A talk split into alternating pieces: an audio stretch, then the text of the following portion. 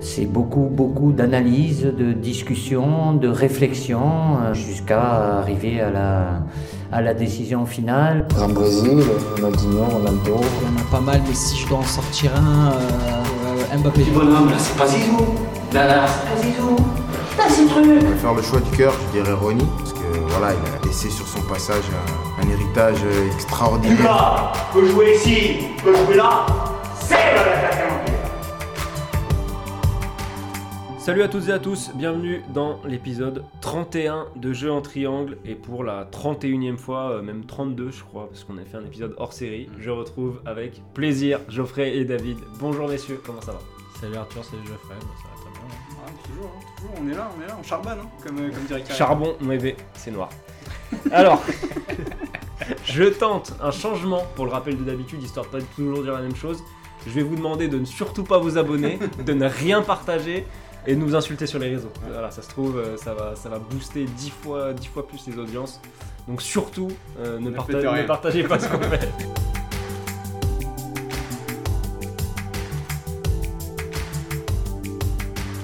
Allez, un petit peu de sérieux. Euh, après deux épisodes liés euh, de près à la Ligue des Champions, on va la laisser un peu derrière nous pour un épisode mêlant la, la classe et la transpiration, la vista et la grinta, les belles gueules et les gueules cassées. On va Il y parler a de. pas beaucoup de belles gueules. Hein.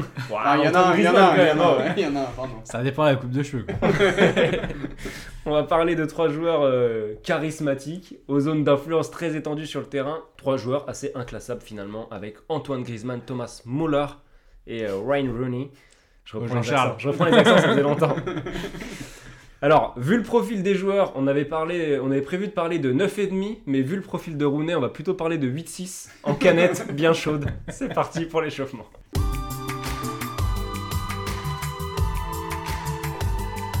Geoffrey, honneur à toi. Alors pour mon échauffement, j'ai choisi Wayne Rooney et je vais choisir l'infernal Ah Wayne oui, Rooney. voilà, c'était- oh, j'entends Stéphane Guy. Bah, évidemment, évidemment. Moi, tu me dis Wayne Rooney, j'entends l'infernal Wayne Rooney. C'est pour moi Wayne Rooney, c'est Stéphane Guy.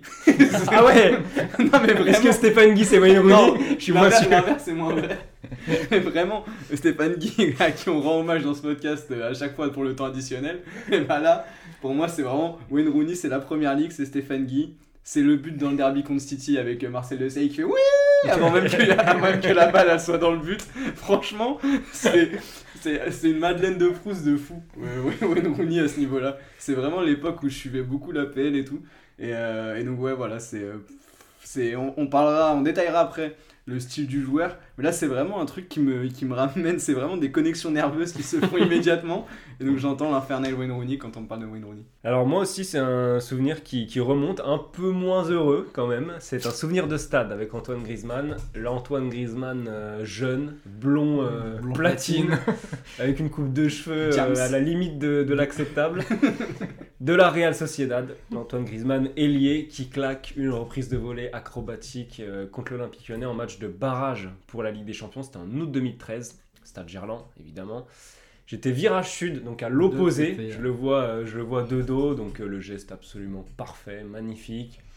Climatisation, euh, les supporters espagnols évidemment qui, qui s'égosillent. Et puis derrière, euh, faut quand même parler du but de Seferovic parce que celui-là, je le vois de, de mon côté, une, une demi-volée absolument incroyable qui vient sous la barre. Donc match de merde pour le résultat, mais alors pour, le, pour les buts, on avait vu du spectacle, on en avait eu pour, euh, pour notre argent. Donc voilà, très euh, souvenir doux amer, on va dire. Et du coup, bah, moi sur Thomas Müller, bah, tu parlais de Stéphane Guy. ouais Voilà. tu, tu l'as dit en écho tu l'as Ouais. dit euh, Charles Sabatier. Jean-Charles, hein, si tu nous écoutes. On aimerait bien la petite. euh, le petit relais euh, Jean-Charles euh, Le relais c'est épisode spécial, euh, spécial imitation. hein. Tout le monde a fait, tout le monde a fait allemand LV8 ici, mais non peut-être euh, Geoffrey. Ah Mais... bah non, Geoffrey. Ah le mot. C'est eh, c'est la première fois qu'on enregistre un épisode à 19h, je pense que ça va se sentir. on sent que c'est la fin de journée. D'habitude, on est plus fin de matinée. On est en nervous breakdown là.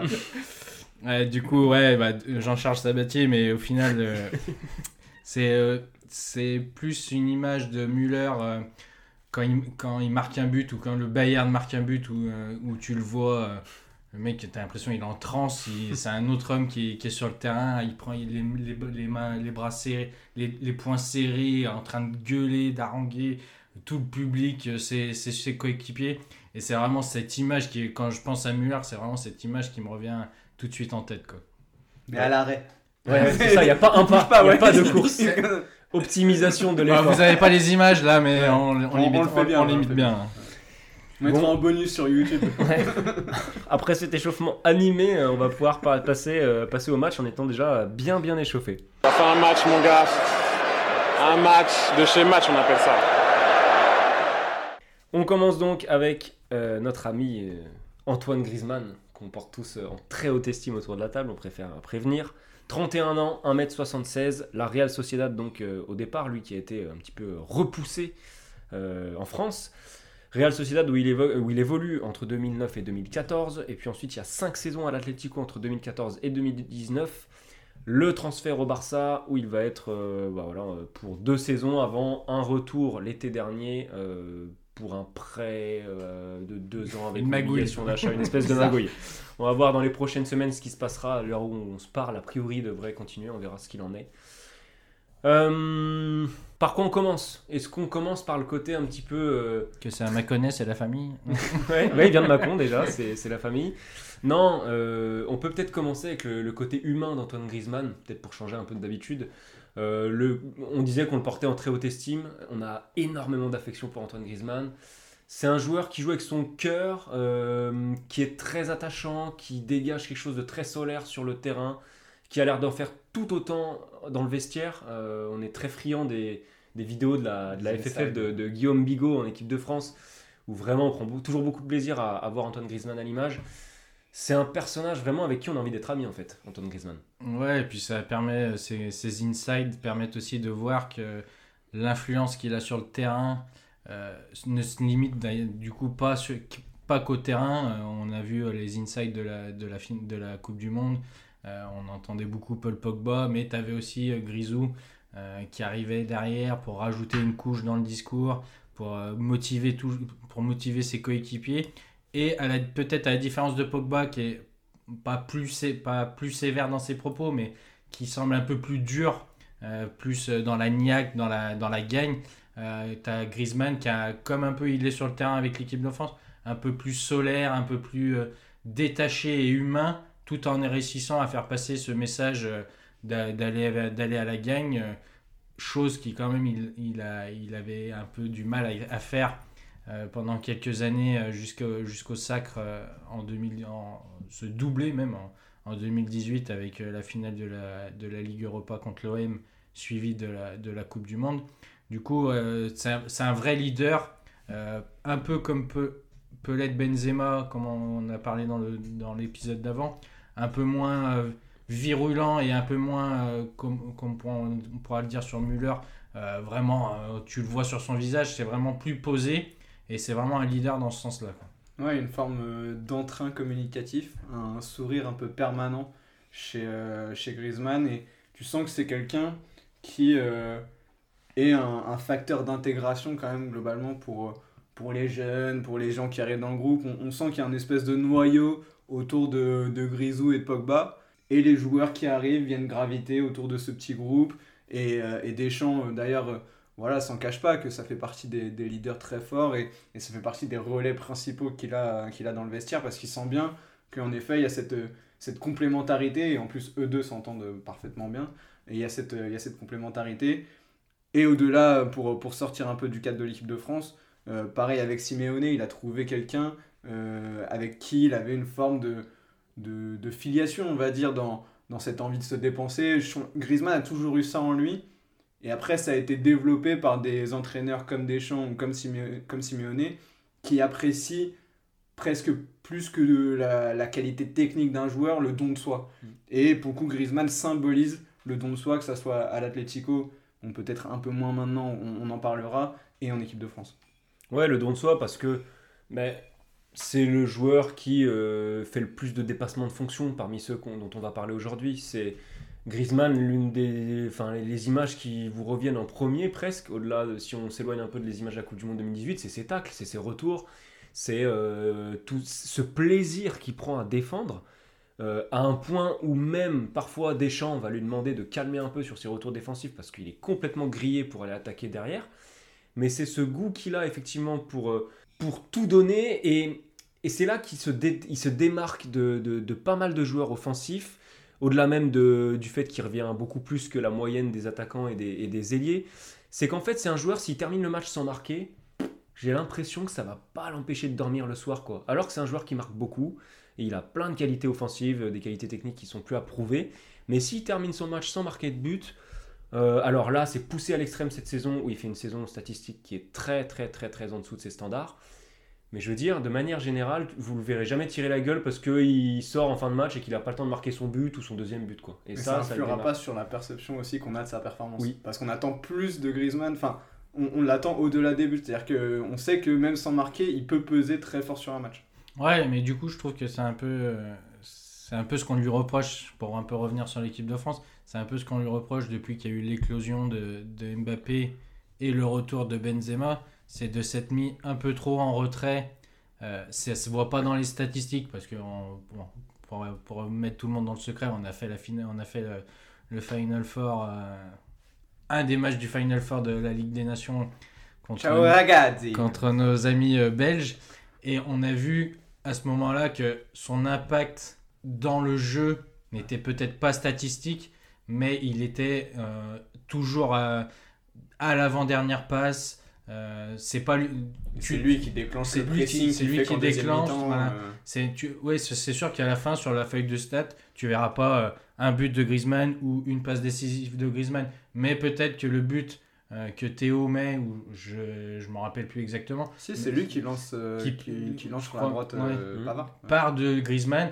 Donc quand même ce rôle central euh, existe toujours et il est influent bien au-delà des, des statistiques dans le jeu de, l'équipe de France et aussi comme il l'était à l'Atlético euh, lors de son premier passage où à la différence de ce qu'on peut avoir aujourd'hui avec un Joao Félix qui a souvent été critiqué euh, depuis qu'il est arrivé à l'Atlético Madrid de jouer un peu sur ses acquis de starlet euh, du, du foot portugais Griezmann, en arrivant à l'Atlético de Madrid, a eu une période d'un an ou deux où il a vraiment dû s'acclimater à ce que demandait, euh, à ce que demandait El Cholo, et ensuite s'est mis au diapason, parce que c'était pas non plus quelque chose qui était inné quand il était à, l'Atlé- à- la Real Sociedad. Euh, c'était plus un ailier qu'un vrai attaquant ou vrai numéro 9, euh, 9,5. Et il s'est vraiment mis au diapason pour changer son style de jeu et de faire en sorte d'a- d'arriver encore plus haut que ce que son talent pur et de, de base pouvait espérer. Quoi. Ouais, Vas-y, vas-y. C'est devenu un joueur différent euh, avec, euh, avec Cholo, au-delà du don de soi. Euh, déjà dans le positionnement, il s'est réaxé petit à petit, alors qu'à la, à la Sociedad, il était vraiment toujours sur les côtés ou presque hein, de, de mémoire. Et c'est à ce moment, à l'Atlético, son premier passage à l'Atlético, ça a représenté son prime. hein. c'est un prime de. Avec la dernière saison à la Real Sociedad, quand même, qui est de, Ouais. de très très belle facture. Mais il y a un prime de 5-6 ans de Griezmann où vraiment. Euh, il a été impressionnant, mais ce qui est intéressant, c'est que dans ce prime, il y a eu autant de moments de gloire euh, superbe que de- que d'énormes déceptions. Ça a été très intense cette période-là pour lui. Il y a 2016 où il perd euh, finale de Ligue des Champions et finale de l'Euro avec l'équipe de France, avec penalty raté en finale de Ligue des Champions. Si je si ouais, je dis pas de tout bêtises. à fait. Euh, grosse occasion ratée en finale de l'Euro. Et grosse occasion ratée en finale de l'Euro. Et deux ans plus tard, on inverse presque tout. C'est pas la Ligue des Champions, c'est la Ligue Europa. Euh, Doublé. Oui, doublé en finale de Ligue Europa voilà, contre l'OM.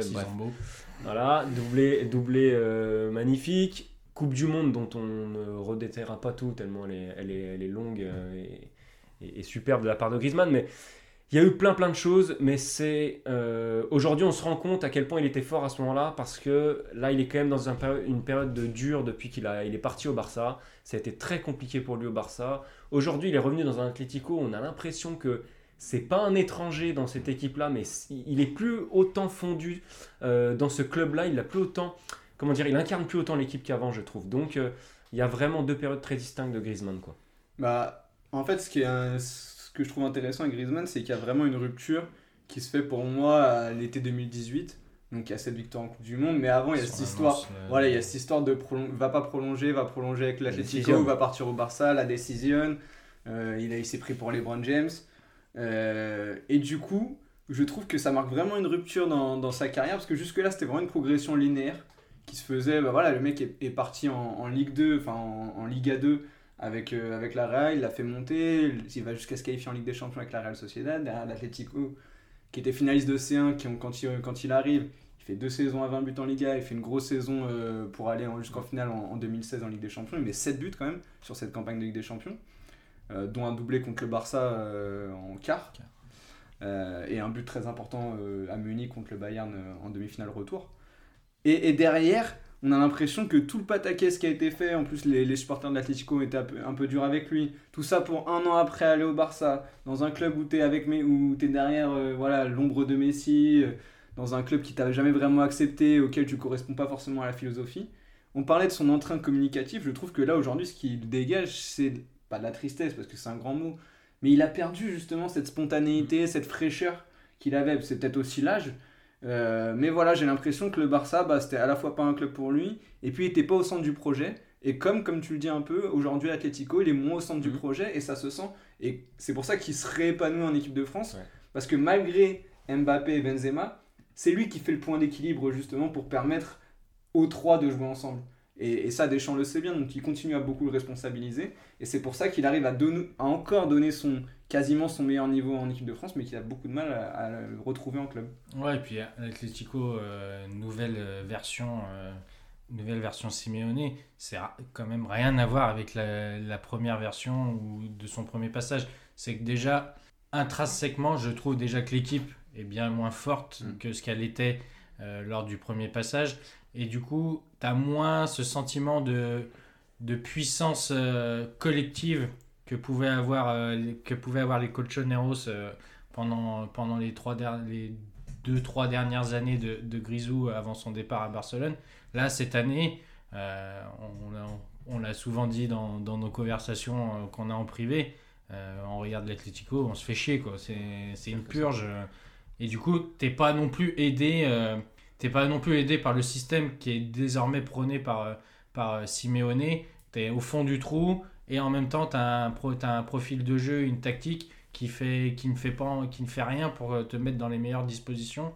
À la différence de Karim Benzema avec le Real Madrid, où au final, c'est, deux profils différents avec Griezmann, bien sûr, mais euh, tu as cette capacité à pouvoir te mettre, euh, de faire, de te mettre en position de danger en trois passes Hmm. avec Vinicius et Benzema, ce que tu ne retrouves pas avec, le, avec, l'Atlético. C'est que là, euh, Grisou, tu lui donnes le ballon, bah, devant lui, tu avais l'ombre de. Suarez, de l'ombre de Suarez euh, par rapport à l'année dernière. tu as Joao Félix qui est sur courant alternatif, tu sais pas trop. Donc euh, pour moi, ça, c'est dû à Griezmann et en même temps, Griezmann euh, subit un peu tout ça. Ouais, je suis assez d'accord, même si je pense que Joao Félix, quand même, il est, il est sur une pente euh, ascendante Ouais. et qu'il a, il a, euh, je trouve qu'il a franchi un palier et que l'Atlético, tu sentais qu'avec Griezmann et Joao Félix, Suarez était toujours sur le banc là, sur euh, cette fin de saison. Tu avais quand même des, des moyens de faire des, des très belles choses et là, pour le coup, il y a quand même beaucoup à mettre sur le dos de, de Simeone. Euh, ce que je trouve assez dur pour lui, c'est qu'il va au Barça, certainement pour aller garnir son palmarès. Il y va et le- l'Atlético retrouve le titre en Liga sans lui un titre qu'il n'a jamais conquis du coup dans sa carrière. Ce qui fait que son palmarès, on va mettre des gros guillemets, est assez maigre. Il y a cette Coupe du Monde qui est fabuleuse, une Ligue Europa.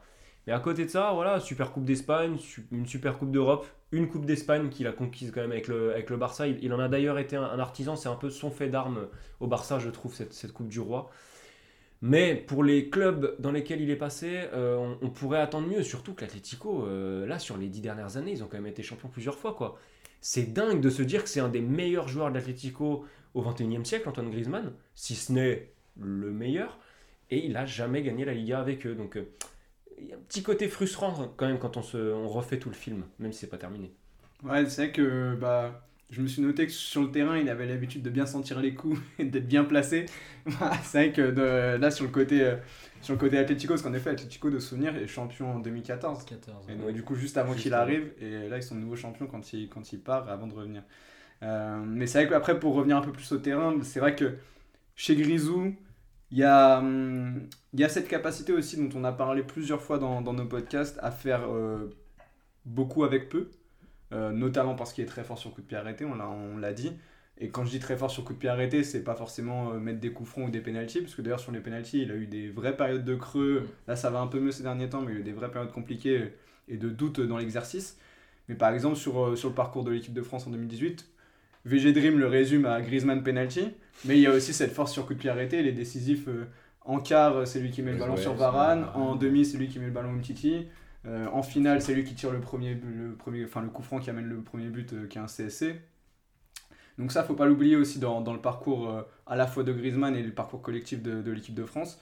Et c'est un joueur qui globalement, je trouve, a vraiment ce côté instinctif d'un joueur qui, sans, sans pouvoir faire des différences absolues, je trouve, avec le temps, à une époque, il avait cette capacité à remonter la balle, à dribbler beaucoup, à être très fort dans, dans l'élimination. Maintenant, un peu moins, mais il y a toujours cette faculté à, sur une passe, avoir une très bonne vision du jeu, aussi à, à, à avoir le geste juste. C'est-à-dire que par exemple, je sais pas, son but contre la Finlande, par exemple, qui me marque à Lyon, Oui.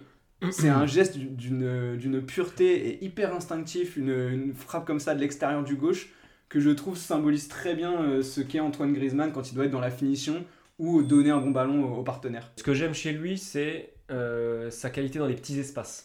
C'est vraiment un truc euh, pour combiner avec les autres. Et c'est pour ça que je suis encore très optimiste, moi, sur le trio avec euh, Mbappé et Benzema. Parce que là, pour le coup, on a trois joueurs qui sont très très forts dans les, dans les petits espaces. Et j'espère qu'ils vont vraiment arriver à se- à s'accorder tous les trois, parce que ça peut donner des, des choses encore plus grandes. Euh, sa qualité sur, de tête aussi. Ouais. Son jeu de tête, pour un joueur de sa taille, 1m76, très très très intéressant. Euh, donc voilà, c'est... Et puis, autre chose que, que je me suis noté, il finit troisième au Ballon d'Or en 2016 et en 2018. Et par rapport à ce qu'on a dit de lui, sur son profil, sur euh, la place qu'il prend dans une équipe qui est pas forcément, voilà, c'est pas le type à se mettre en avant, etc. C'est intéressant de faire deux fois podium Ballon d'Or pour une individualité qui est toujours tournée d'abord vers le, vers le collectif. Bon, je pense qu'on a été, euh, on a été Ah, bien merci. chez- Merci le- de nous avoir suivis. Sur Antoine la semaine prochaine. Et il y en avait tellement à dire encore. Fou là là. Euh, allez, on passe euh, non sans plaisir à Thomas Mola.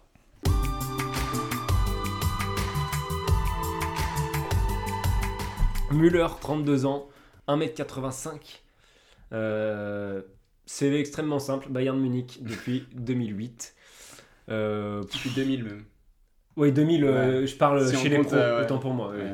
Il, est arrivé, il est arrivé très jeune au Bayern, et bah, d'ailleurs, ça me permet de, de, de se lancer euh, là-dessus. J'ai oublié le nom du président de l'époque, c'est Uli, euh, Uli. Uli Hoeneß, voilà, j'avais oublié comment on prononçait son, son nom. J'ai lu euh, de part et d'autre qu'il ne croyait pas spécialement en lui. euh, en disant que c'était un joueur un peu trop tendre pour s'imposer en Bundesliga, etc. Quand on voit le, quand on voit le parcours, l'agressivité, le caractère du joueur, c'est vrai qu'il a un physique extrêmement frêle au final. Pour le coup, euh, je pense que musculairement, c'est dans la moyenne basse des, des- des footballeurs. Il n'y a pas. Surtout au Bayern. Il y a pas. Ouais, surtout, surtout au Bayern Munich où lui, euh, il doit pas manger les protéines Il qu'on n'y a lui pas à la transformation à la fin euh, du repas. Il n'a pas, il a pas eu le même pas la régime que Goretzka. Goretzka. Ouais, c'est ça.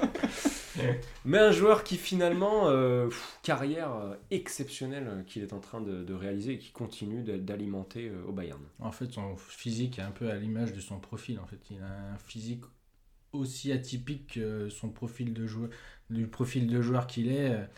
Euh, on a, on a fait ce, on a fait ce, ce podcast pour, euh, pour des attaquants un peu inclassables. Thomas Müller, c'est plus un numéro 9,5, mais en même temps, il a tellement une qualité, de, une qualité face au but que tu te dis, s'il n'y avait pas Robert, si tu le mettais en numéro 9, euh, il serait capable de scorer tout autant. Euh, il est vraiment, c'est un hybride pour moi, il est capable de tout faire. Euh, ses stats parlent par lui-même, quoi. C'est qu'il a joué presque 700, bah peut-être pas 700, mais 626 600, matchs. 625. Euh, il est à presque autant de buts que de passes décisives, quoi, le mec. Ouais. Donc euh, c'est ce qui, c'est c'est incroyable euh, pour un attaquant en plus. C'est que le- même s'il a plus souvent ce rôle de numéro 9,5 euh, qui, puis, qui peut lui permettre de faire plus de passes décisives, surtout dans un Bayern euh, ultra dominant euh, qui passe euh, 90% du temps dans le, dans le camp adverse. Euh, mais ça reste quand même un profil euh, atypique dans le sens où euh, il a ses grandes guibolles là, on ne sait pas trop ce qu'il en fait. Des fois, il est tout désarticulé. tu dis qu'il va perdre le ballon, mais il trouve cette, cette, ce, petit, ce petit espace pour pouvoir lancer ses, ses, ses coéquipiers. Donc, ouais, c'est un profil vraiment atypique et beau à voir jouer, même si des fois c'est pas très beau, c'est un peu euh, paradoxal, mais pas très beau à voir, mais terriblement efficace comme, pourrait, comme peut l'être le Bayern. Quoi. Ouais, c'est un footballeur, euh, un footballeur réaliste. C'est-à-dire que pour moi, euh, c'est le joueur sans fioriture, capacité à tout bien faire. Globalement, il n'y a, a pas un domaine dans lequel il n'est pas bon. une attitude je dirais qu'il est toujours tourné vers, euh, vers les autres, vers le collectif, où il, ne tire pas la couverture à lui, et que ce soit en dehors, où c'est vraiment euh, l'anti-star au possible. Enfin, hmm. personne sait qui est Thomas Müller dans la vie, et je pense que ça lui va très bien. Et puis il a ce côté aussi un petit peu truqueur. Il y a vraiment ce côté vista et vis chez lui. Et, et je trouve que ça le rend euh, très, très attachant et très identifiable en fait. Je trouve que même le footballeur du dimanche peut s'identifier à Thomas Müller dans le sens où vu qu'il fait rien de stratosphérique, qui fait rien, qui sort du commun, bah tu dis bah je pourrais faire exactement comme lui. Sauf que tu te rends compte que c'est très très dur d'être comme lui d'être aussi sobre et d'être aussi efficace dans les zones où il est. Et, et c'est là où il fait la différence en fait. C'est que c'est un joueur qui va très rarement te marquer en disant oh qu'est-ce qu'il a été incroyable Thomas Müller. Et puis à la fin du match tu te dis ah ouais un but de passe décisive ok ouais bah c'est Thomas Müller quoi. Et puis 7, 7 euh, ou 8 dans l'équipe le lendemain. Enfin voilà c'est là où c'est vraiment atypique. C'est que c'est un attaquant qui n'attire pas la lumière et qui pourtant est tout le temps, tout le temps, tout le temps, tout le temps bon, d'une régularité absolue. C'est vrai que c'est marrant, hein, ça va rejoindre tous les paradoxes qu'on a mis en avant euh, depuis le début, mais en fait, on, dit de lui que c'est un joueur extrêmement polyvalent, et c'est le cas, mais il est ni rapide, ni excessivement physique, ni excessivement technique, ni... En fait, d'habitude, les joueurs polyvalents, on se dit, putain, il a tout le gars, il a le pied droit, pied gauche, il est costaud, il va vite, tout. Non, là, il y a... Il n'y a aucune grosse qualité qui se démarque, si ce n'est, euh, si quand même, son, efficacité et un sens du jeu, je trouve, qui est extraordinaire. Une qualité pour prendre les bonnes décisions euh, dans la surface notamment et les prendre vite. Ça, je trouve ça remarquable. Et notamment sur des remises en une touche, pour jouer avec les autres. Euh, vraiment, il est très très très fort là-dedans. Et ça va me permettre de, de redire, de compléter ce que tu disais tout à l'heure sur ses stats il a plus de passes décisives que de buts en carrière. 243 passes décisives en carrière. C'est presque trois fois plus que Griezmann, par exemple. C'est. J'ai trouvé ces stats, cette stat absolument incroyable. C'est le joueur euh, parfait pour ce qui est devenu le Bayern dans ce jeu de possession, mais en même temps de transition rapide, euh, suivant, suivant les coachs qui, euh, qui, ont pu passer, que ce soit Flick et bah, même euh, si on remonte euh, tout, au, tout au début, euh, ça, ça, remonte à loin, mais là, ces dernières années, entre le, le, le, Bayern de Guardiola, le Bayern de Flick ou le Bayern de Nagelsmann, c'est trois, trois philosophies complètement différentes. Et à chaque fois, Müller avec Kimmich et, et Lewandowski, bien sûr, mais Müller et Kimmich sont les points centraux de, ce, de cette tactique et euh, je pense qu'au moment de faire, le, de faire le 11 de départ, euh, Muller, en sélection ou en club, c'est le premier nom que tu poses et que presque tu fais l'équipe autour de lui et la, la, philosophie que tu peux avoir autour de lui. Euh, je crois que j'ai souvenir qu'en 2010, quand il fait ses débuts avec... il participe à la Coupe du Monde où il met 5 buts dès, son premier, dès sa première Coupe du Monde. Il a que deux sélections avant. Euh, avant d'être sélectionné, avant de participer à la Coupe du Monde, et il devient un titulaire à part entière euh, en marquant ses 5 buts, finissant euh, meilleur espoir, je crois, et, en explosant, en explosant vraiment à, à, la face du monde et à la face de l'Europe après seulement deux saisons chez les pros. Quoi. il récemment, il a été écarté non? Il est revenu. Après la Coupe du Monde 2018, Love avait dit qu'il voulait renouveler un peu les, les, les cadres et, et, voilà, sortir les, les Muller, les Hummels qui sont finalement revenus euh, avant l'euro, quasiment juste avant l'euro. Euh, mais c'est vrai que bah, en fait, c'est assez euh, intéressant de voir que son évolution de jeu et statistique, en fait, elle, suit exactement la même trajectoire en club et en, sélection. Parce que comme tu le dis, dès le départ avec, avec l'Allemagne, il y a ses 5 buts en 2010, il remet 5 buts en 2014. Donc c'est un des 13 joueurs dans l'histoire de la Coupe du Monde à avoir mis au moins 10 buts. Donc déjà, ça classe, ça classe un bonhomme. Mais depuis, par exemple, là j'ai marqué depuis 2017, donc même s'il y a eu ce petit creux où il a moins joué, euh, mais il a mis que 7 buts en, équipe d'Allemagne depuis 2017. Et euh, on voit avec le Bayern, il a eu des saisons, 4 saisons de suite à plus de 20 buts, toutes compétitions confondues, euh, au début des années 2010. Et là, en fait, depuis 2016, il a jamais dépassé les 15. Mais par contre, sur les 3 dernières saisons de Bundesliga, 57 passes décisives. Ouais, il a fait deux fois 21. Deux euh, fois, Voilà, 2 fois 21 de suite là. 3 Donc, Là, j'ai 3 euh, sous les yeux. ah, c'est, ouais, mais c'est transfer market. Ouais. Je crois que j'ai été voir sur le site de la Bundesliga et ils ont compte, il y a une saison où il est à 18 au lieu de 21. Mais, euh, mais bon, ouais, il est à 57 sur les 3 dernières saisons. Donc c'est délirant et ça montre bien l'évolution du gars. Et comme tu disais tout à l'heure, et je trouve ça très, très intéressant à, à rappeler, c'est sa capacité à être très fort pour lire le jeu de ses partenaires et de ses adversaires, ce qui le rend très fort dans les passes en une touche, comme tu l'as dit, et dans la lecture des appels de ses partenaires et dans le démarquage par rapport à ses partenaires, à ses adversaires. Par exemple, le centre en retrait où Muller est tout seul au point de pénalty, tu l'as vu, mais Mm. 25 fois l'action. Et pourtant, il arrive toujours à se retrouver tout seul parce qu'il a fait le contre-appel au bon moment. Il a vu que Lewandowski était parti au premier. Enfin, franchement, pour ça, il est trop fort. Tu disais que son évolution en Allemagne au Bayern était assez similaire. Et je trouve que pareil, en fait, ce- il incarne l'Allemagne euh, pour différentes raisons, c'est-à-dire pour cette froideur euh, qui le représente très bien. Le 7-1 euh, face au Brésil, il en fait partie intégrante, il ouvre le score, je crois. Euh, ça célèbre à peine, c'est efficace, on va chercher le ballon, on en remet un deuxième tout de suite, enfin, il n'y a, pas- il y a pas le temps de célébrer. Et à la fois, bah, il incarne ce petit déclin de l'Allemagne aussi. Parce que tu l'as rappelé, il met beaucoup moins de buts aujourd'hui euh, en sélection. Il n'a plus marqué dans une grande compétition depuis ce fameux but contre l'Allemagne, 2014.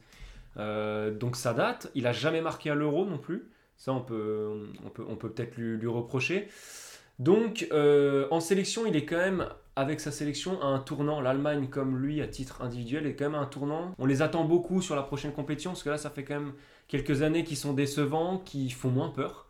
Euh, ce qui est quand même par contre moins vrai au Bayern où, où- où il continue de, de faire peur. Et au Bayern, il s'exprime dans un rôle quand même bien différent maintenant parce que Nagelsmann, vu qu'il joue avec 10 attaquants, lui, il fait presque partie des défenseurs. C'est-à-dire qu'il joue souvent en soutien de Lewandowski, mais en fait, il fait partie des milieux de terrain. Euh, il, joue, il joue très très bas, euh, Müller, aujourd'hui. Ouais, puis là, il va être un tournant aussi. De, on va tenter de savoir ce que va faire Lewandowski euh, s'il quitte le Bayern, de ce que va faire le Bayern pour remplacer Lewandowski. C'est aussi peut-être euh, à lui, à ce moment-là, de, pas, de sortir de l'ombre, comme, même si c'est assez péjoratif de dire qu'il est dans l'ombre, mais euh, comme tu l'as dit Geoffrey, c'est pas la star euh, clinquante euh, du football, à part le voir avec son, son habit traditionnel pour la fête de la bière toutes les années où, tu, où il fait le show, mais c'est c'est pas le c'est pas le joueur clinquant que tu vas citer. Et c'est peut-être aussi le- son moment à lui à 32 ans, de comme a pu le faire Karim avec, avec le Real Madrid, de peut-être aussi pas porter sur ses épaules le Bayern, parce que ça reste une machine, une machine de guerre, le club allemand, mais de prouver qu'il peut avoir ce rôle de atout numéro un offensif euh, au, sein, du Bayern. On verra si Sadio Mané arrive. Euh, Je pense que notre ami Sadio, il va pas venir pour, euh, faire les passes décisives à, Thomas Müller. Bon, il y en a encore beaucoup, beaucoup à dire. euh, mais on va, on va peut-être on va enchaîner sur parce que là on, est- là, on commence à être très très long. C'est parti pour Wayne Rooney.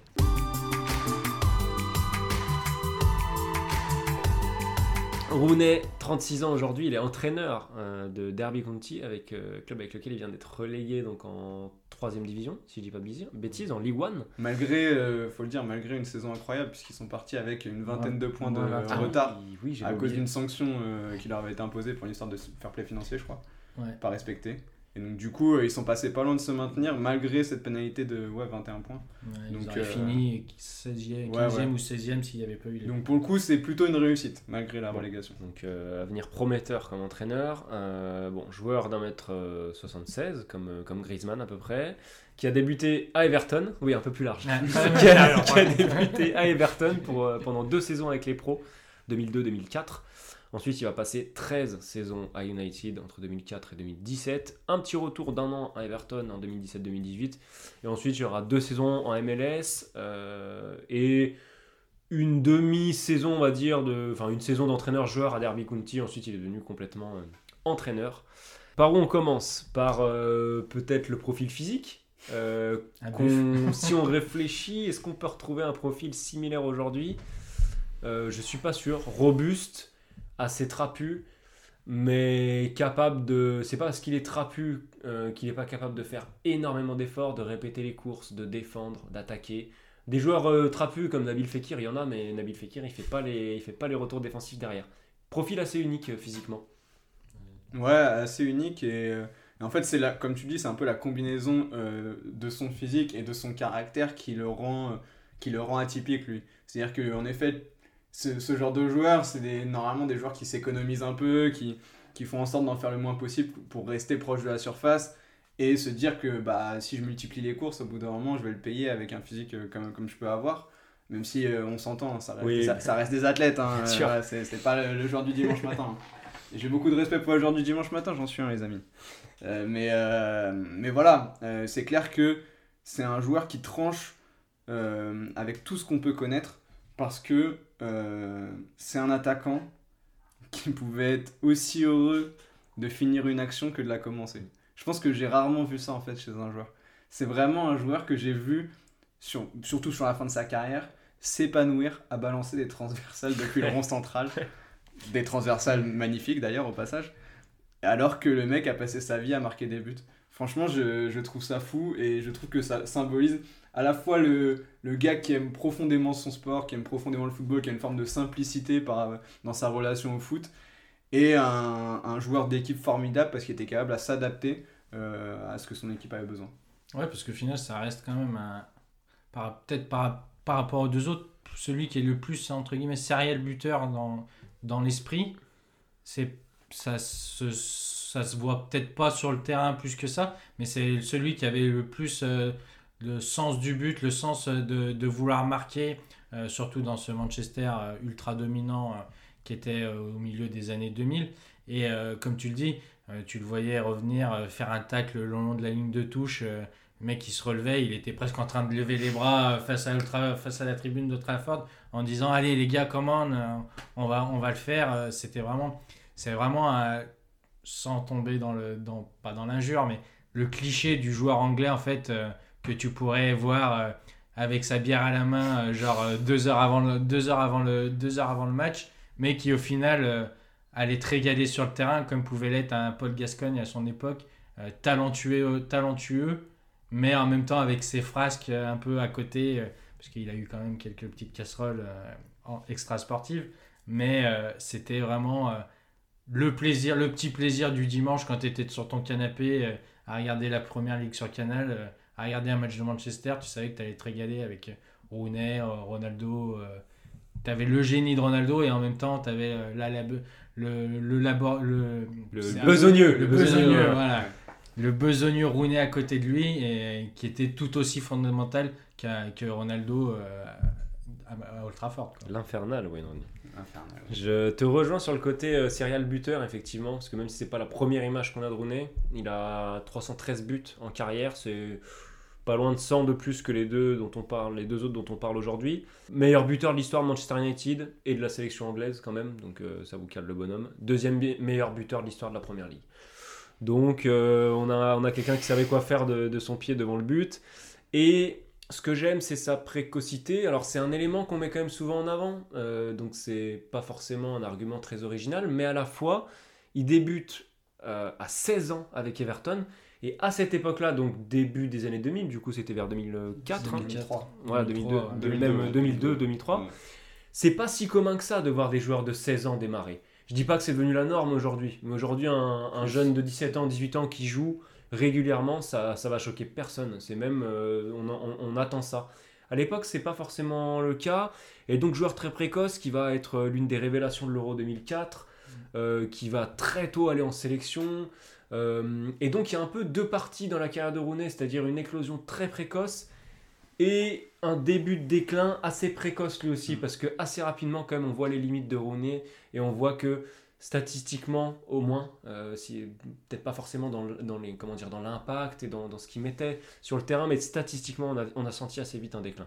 Ouais, il y a un déclin physique en effet assez rapide euh, au carrefour de la trentaine, on va dire. Dès Mhm. qu'il est arrivé euh, vers, vers cette trentaine, ça a été plus compliqué. Et, et bah, ça correspond aussi au déclin de Manchester, qui est lié à plein de choses, hein, qui est lié à la fin de Ferguson, à la fin de la génération euh, Giggs, Scholes, etc. Mais euh, Rooney, à ce moment-là, n'était plus en capacité, on va dire, de prendre le relais pour être vraiment le leader euh, technique et, et mentale de cette équipe. Et, du coup, bah, c'est vrai que c'est, ça fait partie des, joueurs qui ont été à l'origine, enfin, pas à l'origine, parce qu'il il, c'est, pas lui euh, de manière endémique qui a provoqué la chute de Manchester.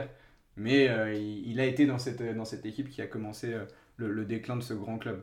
Et, mais là, là où je trouve les, l'évolution, enfin pas l'évolution, mais là où Rooney a toujours été très fort, et même en fin de carrière, il a toujours été très influent, c'est qu'il a une palette euh, technique qui est euh, bah, parmi les plus complètes qu'on a pu euh, connaître chez un attaquant. C'est-à-dire qu'il avait une frappe de balle monstrueuse qui lui permettait de marquer énormément dans le jeu et sur coup de pied arrêté. Euh, on l'a dit qu'il était très efficace dans la, dans la surface adverse. Lui aussi, même taille que Griezmann, et lui aussi un très bon jeu de tête. Mm. Lui aussi un vrai, sens, un vrai sens pour se placer dans la surface, pour être au bon endroit au bon moment. Qualité de passe, comme je l'ai dit, le jeu long, euh, de- une, une folie. Et puis euh, la vision du jeu qui est une vision... euh, finalement, euh, pour le coup, je trouve qu'en termes de vista, autant euh, il a quelques clichés du joueur anglais, je trouve que sur la vista, ça le démarquait d'un joueur anglais un peu typique, euh, je sais pas, on dirait un Lampard ou un Gerrard. C'est des joueurs qui étaient très forts, mais qui n'avaient pas cet instinct de sentir la petite passe en profondeur entre deux, entre deux défenseurs. Ouais, voilà. Chez Rooney, il y avait quelque chose de euh, qui tranchait presque avec euh, ce qu'il pouvait dégager en dehors, euh, mais du- d'une grande, grande intelligence et d'une grande finesse sur, euh, dans, la lecture des déplacements de ses partenaires. Ouais, ce qui est paradoxal avec, avec Rooney un peu, c'est que tu as commencé à en parler avec le déclin de Manchester, c'est qu'il avait ce côté hargneux et ce côté à pouvoir haranguer les foules, mais en termes de leadership, j'ai pas souvenir d'un vrai leader plus que ça. Par exemple, pour moi, euh, l'échec de cette euh, entre guillemets génération dorée euh, de, de la sélection anglaise, il en fait partie intégrante. Il est précoce, il fait son arrivée en 2004, mais il n'a jamais réussi à être aussi influent qu'il a pu l'être à Manchester avec les, les Free Lions. Et la part d'échec lui revient aussi en partie parce que c'était un peu quand même lui l'attaquant, l'attaquant numéro 1 des Anglais. Avec, euh, bon, bien sûr, euh, tu peux mettre aussi euh, sur le compte de Rio Ferdinand, sur le compte de Frank Lampard, sur le compte de Steven Gerrard.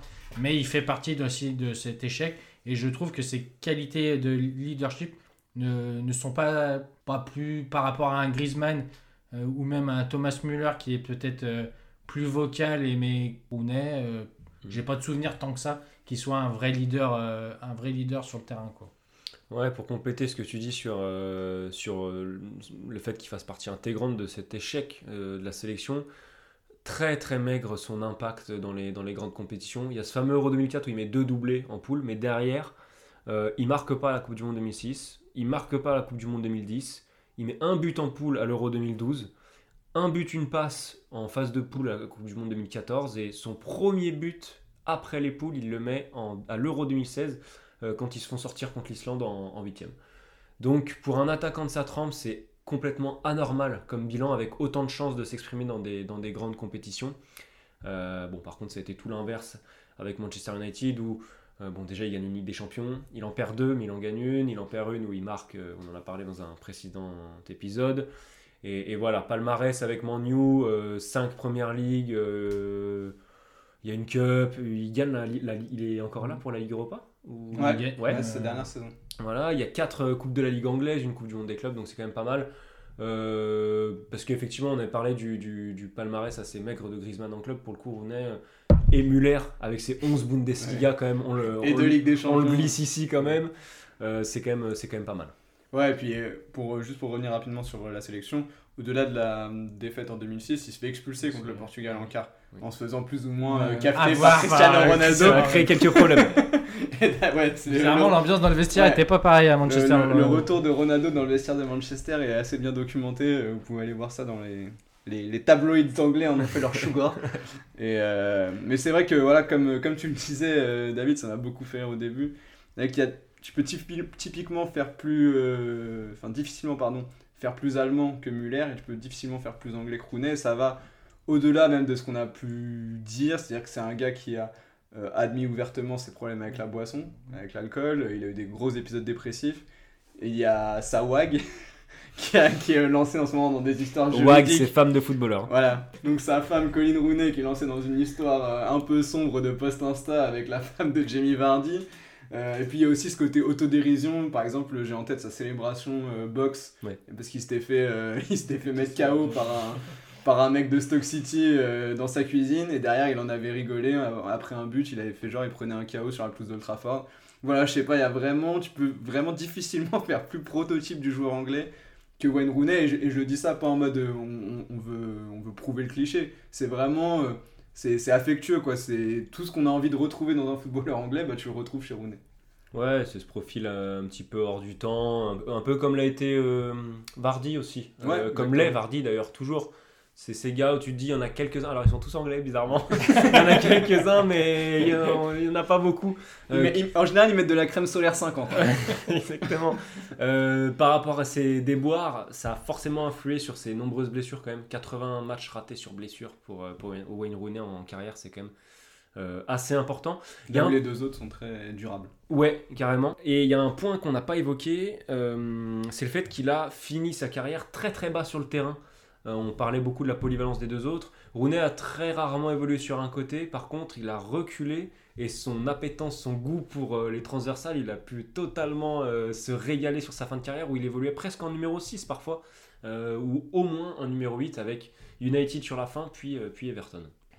On est bon sur Wayne Rooney, c'est parti pour le, le temps additionnel qu'on va essayer de faire concis. il est dur celui-là Additionnel, 3 minutes minimum. 3 minutes de bonheur en plus Euh, David, à toi l'honneur. Régale-nous avec ton classement. Et bah, malgré, euh, malgré ces saisons compliquées au FC Barcelone et, et son retour à Atlético Madrid, euh, tout l'amour que je porte à Antoine Griezmann euh, me, me, le mettent- me font le c'est mettre. c'est euh, terrible l'amour qu'on a pour lui C'est sans font le mettre euh, titulaire de ce, de ce trio. On en a parlé, euh, sa, sa, sa, sa faculté à se dévouer pour le, collectif, de, se remettre en question euh, et de pouvoir s'adapter à des, des styles différents, euh, que ce soit avec Simeone ou avec Deschamps, font qu'il est un leader à part entière, que ce soit vocalement ou sportivement. De plus, bah, cette, victoire en, Coupe du Monde, on l'a vécu, euh, on l'a vécu en direct. On a vraiment euh, plus que par rapport à 2018 où bah, moi personnellement j'avais 7 ans donc 98. Euh, 2018, t'as bien grandi. j'ai bien grandi. J'ai pris une j'ai pris une potion magique. Petit coup de vieux. En 98, j'avais 7 ans, donc euh, j'ai j'ai des souvenirs bien évidemment, mais je l'ai pas vécu comme je l'ai vécu, euh, comme je l'ai vécu en- il y a 4 ans, avec le côté professionnel en plus. Euh, Ignacio euh, Genuardi se rappellera de cette fameuse finale euh, passée au travail. Où il a vibré. Et euh, du coup, ouais, je le mets, je le mets numéro 1 parce que beaucoup d'amour. euh, c'est les inside, les inside équipes de France régalent à chaque fois. En numéro 2, je vais mettre le fighting spirit de Wayne Rooney. Beaucoup aussi, lui, beaucoup d'amour, comme je l'ai dit. euh, franchement, les, ça correspond, sa période à Manchester, ça correspond au moment où, euh, où j'étais vraiment accro au foot. Je dormais foot, je mangeais foot, je jouais au foot aussi. Euh, mais c'était vraiment les dimanches Canal Plus sur le canapé à, à, voir de la première ligue de 13h à 21h presque. Et de plus, son côté hargneux, besogneux, comme on a dit, en même temps, avec ce couplé avec ce, sens du but et cette euh, qualité technique, euh, parce qu'au final, on, parle beaucoup de ce, cette retourne, cette, euh, ce ciseau, cette retournée, je sais pas comment on peut appeler ça, contre Manchester City, mais c'est un geste qui est incroyable et d'une difficulté technique incroyable. Donc je le mets remplaçant et je mets Müller, malgré son palmarès long comme le bras, au placard. Euh, Peut-être euh, plus un sentiment, vraiment euh, encore un sentiment personnel de, bah, de cette froideur allemande en fait qui, qui revient presque à chaque fois dans nos, dans nos classements, mais moins de, moins de faits marquants, moins de, moins de buts euh, qui m'ont fait lever de, de, de mon canapé ou de ma chaise et euh, ce côté euh, trop clinique presque Mm. qui, qui m'empêche de le mettre plus haut. Même classement que toi, David, pour Ah. moi. Euh, Antoine Griezmann, euh, pff, on, on va passer euh, tous les compliments qu'on aurait à faire parce que c'est vraiment c'est énormément d'amour. C'est de l'amour. C'est c'est pas c'est de l'amour véritable. Pour revenir à des aspects terrain, je trouve qu'il défend comme Muller ne sait pas le faire et il a une qualité technique un cran au-dessus de celle de, de Wayne Rooney. Donc je trouve que c'est un joueur euh, une qualité de pied, ça, ça se bat, hein. ça se bat, hein. mais je trouve qu'il y a une petite, une toute petite avance pour Antoine Griezmann. Et il a toujours été un, un acteur des grands moments de sa carrière aussi, qu'il soit compliqué ou réussi. Ça, c'est important. Et, et même un argument qui va changer un petit peu d'habitude, mais je trouve que c'est un modèle qu'il faudrait mettre vraiment en, avance, en, en avant euh, devant les yeux des, des jeunes générations. Moi, personnellement, c'est ce modèle-là qui doit être qui doit être mis en avant, ce modèle de qui, qui comment dire, qui détonne un peu dans le sens où aujourd'hui euh, on va souvent excuser à des joueurs le fait de tirer la gueule parce qu'ils sont pas contents, parce qu'ils veulent toujours plus. On va dire euh, ouais mais c'est un compétiteur. Ouais, c'est un compétiteur il a le droit de tirer la gueule, il a le droit de vouloir toujours plus, de, il a le droit de jouer perso. Je trouve que Griezmann inc- incarne quelque chose de complètement différent dans ce qui dégage humainement. Et au-delà même de l'aspect foot, c'est vraiment un joueur pour qui j'ai énormément de respect. Euh, en remplaçant, je vais mettre Wayne Rooney parce qu'il a tout simplement incarné l'un des plus grands clubs du monde encore aujourd'hui, mais au moment de sa dernière apogée de ce club-là, en date, euh, voilà, on, l'a assez peu dit, on l'a un peu dit quand même, mais Rooney c'était l'équipe de Tevez, Cristiano Ronaldo, euh, Carrick, Ferdinand Vidic, enfin c'est Manchester de folie quoi. Dernier Manchester pour lequel j'ai vraiment eu beaucoup d'affection d'ailleurs. Et puis Muller, malheureusement, je le mets là. Euh, bon, grosse longévité, énorme régularité, très peu de trous d'air depuis le début de sa carrière, il y a assez peu de temps faible. Euh, le seul bémol que je mets, c'est qu'il est quand même dans un petit fauteuil au Bayern, que ce soit tant en termes d'environnement, bien sûr, parce qu'il est en Allemagne, chez lui, tranquillement, dans son club, qui domine toute la Bundesliga tous les ans. Euh, tant dans cet aspect-là que dans l'aspect de l'évolution de son jeu, où pour le coup, on le disait un peu plus tôt, vu il est dans ses pantoufles, il n'a pas trop cherché à faire évoluer son jeu, peut-être parce que son jeu est extrêmement complet aussi, hein, il faut le dire, mais voilà, petit côté pantoufle que, que, que je mets en bémol chez Muller. Bon, alors. euh, Je vais être obligé de changer mon classement. Non, non, non, j'avais déjà en tête mon classement. Et du coup, ça sera quand même Wayne Rooney en titulaire, malgré euh, l'amour que je porte à Antoine Griezmann, dont je parlerai juste après. Mais Wayne Rooney en titulaire parce que joueur très marquant pour moi en vrai, parce, parce que il y a ce côté euh, vraiment, plus que les deux autres encore, capable de tout sur un terrain. Capable absolument de tout, avec une efficacité euh, qui l'a amené à mettre euh, plus de 30 buts parfois sur une saison, ce que les deux autres n'ont jamais réussi, euh, à multiplier les saisons en ce qu'on appelle en double-double, donc au moins 10 buts, 10 passes en première ligue, Euh, et aussi à avoir ce rayonnement euh, quasiment constant, et cette importance dans une équipe qui, comme tu l'as dit Arthur, était à un niveau très élevé, on va dire entre 2005 et 2012, et il a incarné ce grand Manchester-là, qui, a fait trois finales de Ligue des Champions, mine de rien, entre 2008 et 2011, euh, et en gagnant une finale. Et pour moi, ce Wayne Rooney, bah, voilà, c'est un joueur que j'ai jamais vu. Je pense qu'on ne reverra plus parce que, encore une fois, comme je l'ai dit, être capable de prendre autant de plaisir, de mettre un but dans les 6 mètres et faire une transversale de 40 mètres qui part du milieu de terrain, c'est le football à l'état pur en fait. Il y a une forme de simplicité chez Wayne Rooney que je, que je valorise énormément. Et c'est un joueur pour qui j'ai énormément, énormément d'estime, surtout parce qu'il était euh, un peu catégorisé comme Bénet, alors qu'au contraire, c'est un des joueurs les plus intelligents sur un terrain que j'ai jamais vu. Je mets quand même Grisou en, en remplaçant, parce que, euh, bah, comme vous l'avez dit, c'est quelque chose de limite charnel avec Grisou. Quoi. Un côté, quand on le voit euh, cheveux rasés, on est tous en train de se dire Wow, putain, il va être incroyable, ça y est, c'est, c'est le Grisou, euh, c'est le Grisou phase finale. Là. Enfin, tu vois, on, on en est à surveiller ses coupes de cheveux, donc euh, c'est, qu'on a quand même une relation particulière avec lui. Ils vont me prendre des, vêtements tout. Non, mais voilà, c'est, le Tukulukata euh, Ah au. Stade de France après les Pays-Bas. Enfin, énormément d'amour pour Grisou. Voilà, c'est, le smile permanent. Et puis au-delà de ça, c'est un joueur, euh, c'est un joueur tellement beau à voir jouer, tellement généreux. Que voilà, un- quand t'es dans le public et que tu vois un gars euh, qui est attaquant, qui vient faire un retour défensif au point de corner, bah, t'es obligé de, l'encourager, de l'aimer, de, Et puis il a, toujours, eu une relation avec l'équipe de France euh, qui a toujours été très forte. Pour le coup, autant plein de gens ont des, hauts, des bas avec l'équipe de France. Lui-même, quand ça a été compliqué, il a jamais eu un mot plus haut que l'autre. Il est quand même déjà à 104 sélections. Il a pris les clés du camion en équipe de France à un moment où c'était pas forcément facile et tout. Donc franchement, énorme respect pour, euh, pour la carrière d'Antoine Griezmann et pour l'homme qu'il est. Et derrière Thomas Müller en, en réserve, enfin même pas en réserve, en placard. placard, j'ai- j'en perds mes mots tellement je, je trouve ça un peu scandaleux. On était scandalisé de mettre Cristiano Ronaldo trois fois au placard à l'épisode d'avant, je peux vous dire que là, mettre trois fois Thomas Müller au placard, mal. on n'est pas loin du blasphème encore. hein.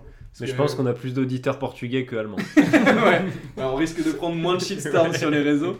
Mais, euh, mais ouais, bah, Thomas Müller, ce qui lui manque, pour moi, il lui manque deux choses. C'est à la fois un côté un petit peu plus euh, en rondeur qui le rendrait un peu plus, encore plus attachant, même si, comme je l'ai dit, je trouve qu'il a des côtés attachants, mais il a des côtés aussi crispants.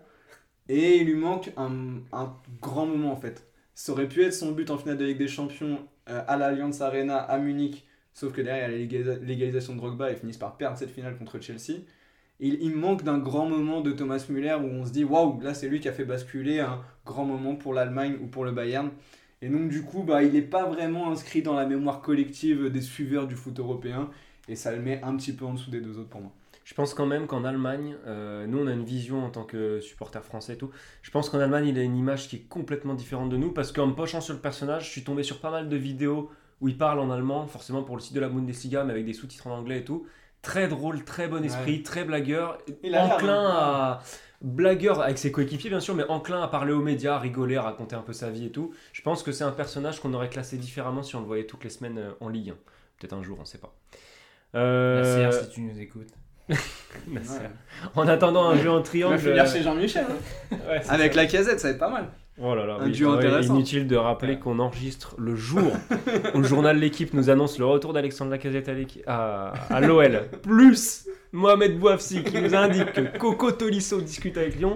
Autant vous Euh, dire qu'ils ont chaud autour Ouais, de ouais, moi là. On transpire. En plus, David, il a un maillot. T'as à dire qu'on aurait pu avoir une doublette, la casette, Griezmann en équipe de France. Et ouais. Mais bon, la pas- tournée sud-américaine est passée par là. Bref, on en parlera dans Je suis un pas autre sûr que ce soit que la tournée sud-américaine si je peux me permettre, mais bon. Amis auditeurs, n'hésitez pas à nous dire si le, le retour de Coco Tolisso à Lyon vous ferait plaisir. Et euh, bah, sinon, on se retrouve dans un prochain épisode. Après 3h30 d'enregistrement. Oh là là, celui-là. J'ai pas vérifié On a un peu direct. digressé. Faut qu'on se dépêche parce qu'Arthur il, il travaille bientôt. là. Si cet épisode ne fait que 45 minutes au montage, c'est qu'on aura énormément travaillé sur le, sur le montage. Je préfère vous prévenir. Il pourrait envoyer des messages de félicitations à Arthur après. Ouais. Bon, et bah. J'ai du boulot, moi, je vous laisse. Bonne soirée à tous. Et merci, David et Geoffrey. le Très grand plaisir cet épisode. Ouais. Ciao à tous.